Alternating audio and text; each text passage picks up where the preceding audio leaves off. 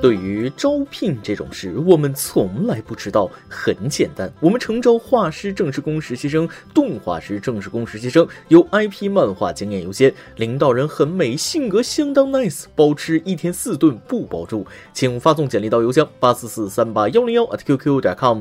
再说一次，八四四三八幺零幺 at qq 点 com，八四四三八幺零幺 at qq 点 com，等你来哦。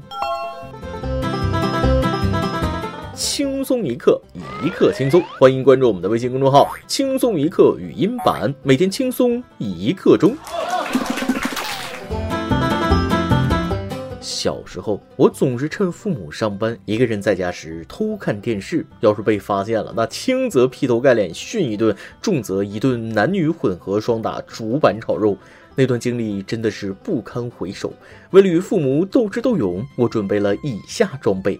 风扇可持续给电视散热，毛巾蘸水后盖在电视机后盖上，可有效降温。时钟要时刻记得父母下班的时间，遥控器要分毫不差的摆回原处。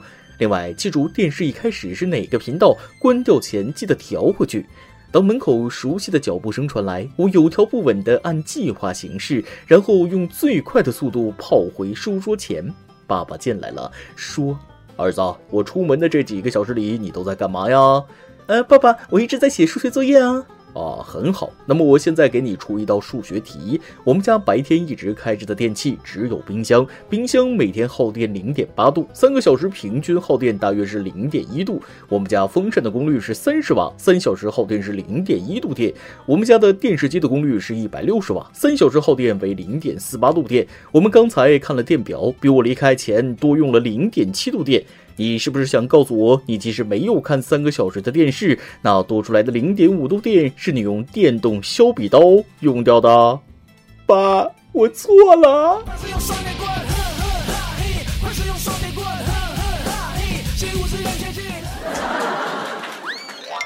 各位听众，大家好，欢迎收听由网易新闻首播的《每日轻松一刻》。您通过搜索微信公众号“轻松一刻”语音版了解更多奇闻趣事。我是做噩梦都在写数学题的主持人大波。人被逼急了，什么都能做得出来，除了数学题。昨天晚上十点多，我家楼上传来一个女人的咆哮声：“什么关系啊？什么关系？说到底什么关系？”我那颗八卦的心开始疯狂地跳跃起来，爬到窗台上，支起耳朵，认真地听着下文。楼上的女士继续气愤地喊道：“互为相反数啊！”我默默地关上了窗户。古代发明十大酷刑的狠角色们啊，大概是脑洞破到天际也想不到，几百年以后的新时代，有一个更令人闻风丧胆的酷刑正在考验每一位当了爹妈的人，那就是陪娃写作业。不写作业，母慈子孝；一写作业，是鸡飞狗跳啊！你这对吗？你这对吗？啊，对吗？啊，你检查了吗？你把本拿出来看看，学会了就不用写了。你学会了吗？啊，你学会了吗？你看不懂题目吗？题目怎么说的啊？你怎么还不明白？你是猪脑子吗？是不是熟悉的电闪雷鸣啊？陪娃写作业已经成为破坏亲子关系的第一杀手。有被气出心梗脑溢血的妈妈，还有被气哭的一百八十厘米壮汉，更有气得拍桌子把手拍骨折的，不知道是爸爸还是妈妈。更可怕的是，还有吼娃把自己吼聋的。阿门，愿天堂没有作业。想吗？啊，听听这需要想吗？你不说谁和谁组成谁？每隔一段时间就有陪娃写作业气病家长的新闻上头条，这不又来一个，又又又一个妈妈被女儿气疯了，只是结局万万没想到。最近上海一位妈妈被不认真写作业的女儿气到抓狂，连连咆哮，这个画面可以脑补一下没想到这却乐坏了她的老母亲和老父亲，老父亲还翻出二十三年前的旧账，你也有今天。原来二十三年前，他的爸爸给他辅导功课时也是一样样的，被气得牙痒痒，还给他写下了一封家书。听下内容。今天你代数作业十六道题总计错七道，是的，当时爸爸非常气愤，气愤的是你对学习不严谨的态度，气愤的是你不理解爸爸妈妈的一片苦心，气愤的是你不争气。爸爸严厉批评你以后，你嘴撅着，十分不服气。我设想将来你的孩子发生你现在类似的问题，你该会如何呢？我想你将来文化程度比爸爸高，道德修养比爸爸好，也许不会像爸爸这样的态度，但我相信你绝不会不管，不会不生气的。不为人父母，如何品尝做父母的？的艰辛，总有一天你也会为人父母。那么现在我们就留下这封短信，二十年以后看你如何教子呢？作业卷也留下，请你二十年后再看。我发出了杠铃般的笑声啊！这叫什么来着？天道好轮回，苍天饶过谁呀？你也有今天系列啊？不是不报，那时候未到。闺女，等你二十三年了，终于等到今天了。了好久，终于等到今天，梦了好久，终于把梦实现。这也是一个看穿一切的爸爸啊！姜还是老的辣，在这儿等着闺女呢。对了，爸爸的字真好。这个事儿告诉我们，出来混那迟早都是要还的啊！善待自己的爸妈，珍惜自己的家，否则来日收拾你的就是你亲手养大的娃呀。话说这份家书可以当传家宝了，诗文传家远，是书香满中华呀。提醒我了，我现在就写去。二十年后啊，不，那个媳妇儿还没有，这个有点早。三十年后给我孙女留着撑腰，有一种问苍天饶过谁的感觉哈。我姐当年也是学渣，现在训起我大外甥来，那也是一套一套的。我说你当年还不如他呢，结果我姐偷偷跟我说，你以后不许当孩子面想当年。我姐现在的日常，每天陪孩子写作业之前，都是先坐在床边，呼气吸气，呼气吸气，然后默念三遍“亲生的，亲生的，亲生的”，做好阵亡准备，才敢去陪作业。结果每次他都崩溃了。老娘，我做了什么孽？要陪熊孩子写作业？这熊孩子我不要了，男，八岁，有房有车，唯一的要求就是现在就接走，把作业辅导一下。别听我姐的啊，真接走他能跟你拼命。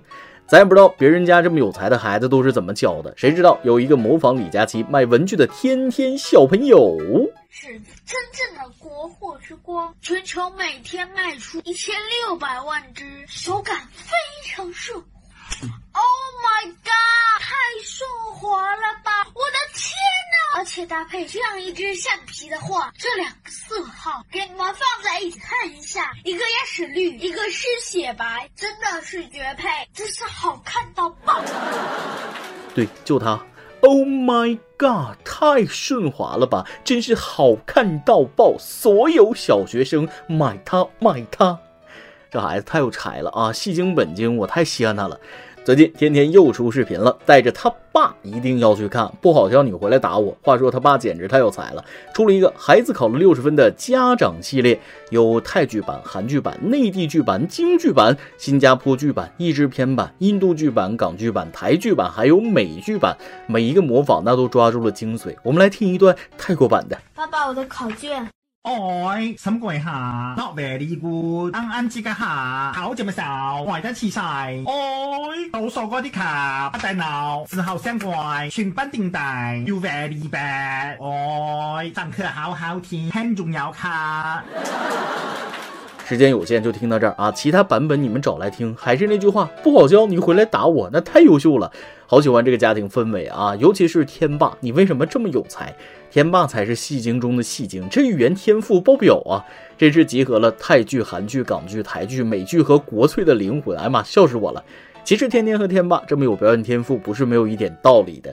据了解，天天的奶奶是著名闽剧表演艺术家、国家一级演员林英，天天的妈妈则是福建越剧院著名的越剧演员，还获得过梅花奖。梅花奖这可是中国戏剧表演艺术最高奖，这就是专业啊！请收下我的膝盖。太喜欢这样一家人了，生活就该如此有趣又有才。强烈希望春节晚会上给这一家子排一个小品，那指定火。那啥，天霸弱弱的问一下，你们福建人真的不知道暖气吗？当南方人第一次见到暖气，他可以化身提问狂魔。暖气会烫手吗？管子里的水能用吗？水是怎么流的？是像电视剧里那个水车轮回转吗？听说还可以热早饭，是真的吗？他们对暖气的好奇心，北方人这辈子大概也理解不了。近日，郑州一大学的暖气开始供暖，一名福建大一女生感觉非常惊奇，这是她第一次见到暖气，她以为暖气就是空调排风扇，当得知是暖气片时，就拉着室友拍照发朋友圈给自己南方同学看，还用暖气烤袜子、热奶等，简直爱不释手。同学，我就喜欢你没见过世面的样子，等你去下北方的公共澡堂，你会更惊奇的。我大学舍友有一位来自海南，宿舍大一第一次通暖气的时候，他搬了一个板凳坐在暖气片前摸了一天，边摸边说：“太神奇了。”谁也别笑话谁啊！我们北方人第一次看见南方的大蟑螂，那也是一样一样的。今天看到一句话扎心了：你唯一跟富贵扯得上关系的，大概是你有富贵包。哼，就你话多。感谢贫穷预防了我的疾病，万幸万幸啊！剁手频繁可能是病。女子双十一狂买二十万背诵心理科，医生诊断为躁狂发作，真事儿。双十一过后，辽宁沈阳的李女士被家人送到医院。医生介绍，家人称李女士近期疯狂购物，双十一更是花掉将近二十万。李女士最终确诊为躁狂发作，医生称是因为这个病导致李女士疯狂购物，买买买了二十万。首先你得有二十万呢，我就不一样了啊，没那么有钱支付。贫穷限制了我的狂躁，超过两百我都心痛啊！我的钱包不允许我生这种病啊！但玩笑归玩笑，在现在快节奏的生活当中，心理疾病还是越来越多了。希望大家都重视自己和家人的心理健康啊！狂躁症、忧郁症的反面都属于心理疾病范畴。我就是没钱啊！要我是富二代，那不得可劲儿炫富啊！买两盒酸奶，喝一盒扔一盒，就是这么霸气。其实我也病了，我得了没钱还想花的病，晚期还有的救吗？啊，瞅着双十二马上就到了，我的账单。美丽问你陪孩子，亲戚家的也算，写过作业吗？是怎样的一种酸爽体验呢？再来一段。我朋友的儿子玩手机玩的不思学习，有一次在他家喝茶，我朋友看到他儿子又在玩手机，于是问：作业写完了吗？他儿子说：“还没写呢。”我朋友暴怒，抓过他儿子的手机，顺手换了一个模型机，狠狠地把模型机摔地上踩爆。他妈，这波操作把我都看呆了。今天你来阿邦跟天棒咱们上提问了：当你还是学生的时候，最喜欢哪一首歌呢？微信网友最靓的仔说了：“我印象最深的就是七月上了，可能高中的时候太累了，一听到这个歌就感觉找到了某种慰藉一样。”微信网友向北说了：“上学时最喜欢的歌，这个问题好暴露年龄啊！任贤齐的《伤心太平洋》，死不了兄弟，刀郎的《冲动的惩罚》，胡彦斌的《红颜》，还有周董、蔡依林、S.H.E、羽泉等等，好多好多歌，满满的都是回忆。”白小友缓缓说了：“必须是北京东路的日子，从一楼到四楼的距离，原来只有三年，是一个又一个三年，一段又一段的青春。每次听到这首歌，还是会忍不住回想起来那些年的快乐与伤感。每个人的那些年，都是不一样的旅程，一样的美好回忆吧。”一首歌的时间。微信网友我本墨香说了：“轻松一刻的各位朋友们，大家好，我是来自二群的墨香。今年加入轻松一刻，虽然时间不长，但是在这一年里，我却把所有的语音都听完了。首先感谢你的陪伴，陪我度过这三百多个日日夜夜。”从一开始，我加入到群里，话很少，但是我却一直都在。我更多的是作为一名倾听者，记录着他们的人生中的一点点时光。但是在这里，我很抱歉，今天的这首歌我不能给他们点，因为明天就是熊猫的生日了。我想把我接下来的这段话和一首《多想在平庸的生活拥抱你》送给他。嘿，熊猫，我们认识一年了，知道我为什么叫你熊猫吗？我想你也猜不到，慢慢猜，我不会告诉你的。明天就是你的生日了，很抱歉，我不能在你身边陪你。我知道如今的你很累，工作以及家庭的重担压在你的身上，让你有点喘不过气来。但是，请你坚持，一切都会过去。明天的太阳依旧灿烂，加油！最后，我希望轻松一刻一直都在，因为你在陪伴，我们在倾听。还有大波，注意点头发，一定要越来越多多多多多。熊猫生日快乐啊！加油！就像墨香说的，一切都会过去，明天的太阳依旧灿烂。也谢谢温暖的墨香，谢谢你们。还有，我会注意发际线的啊！来听歌，隔壁老樊都想在平庸的生活拥抱你。以上就是今天的网易轻松一刻，由电台主播讲当地原汁原味的方言播轻松一刻，并在网易和地方电台同步播出吗？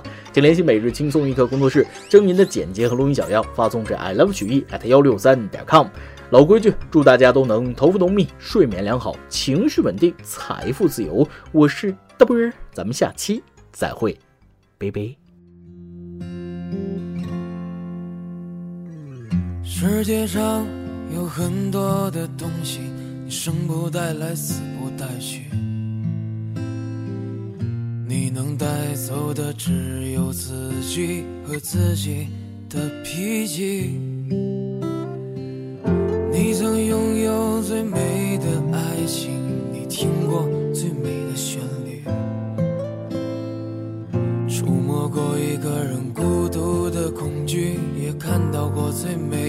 风景。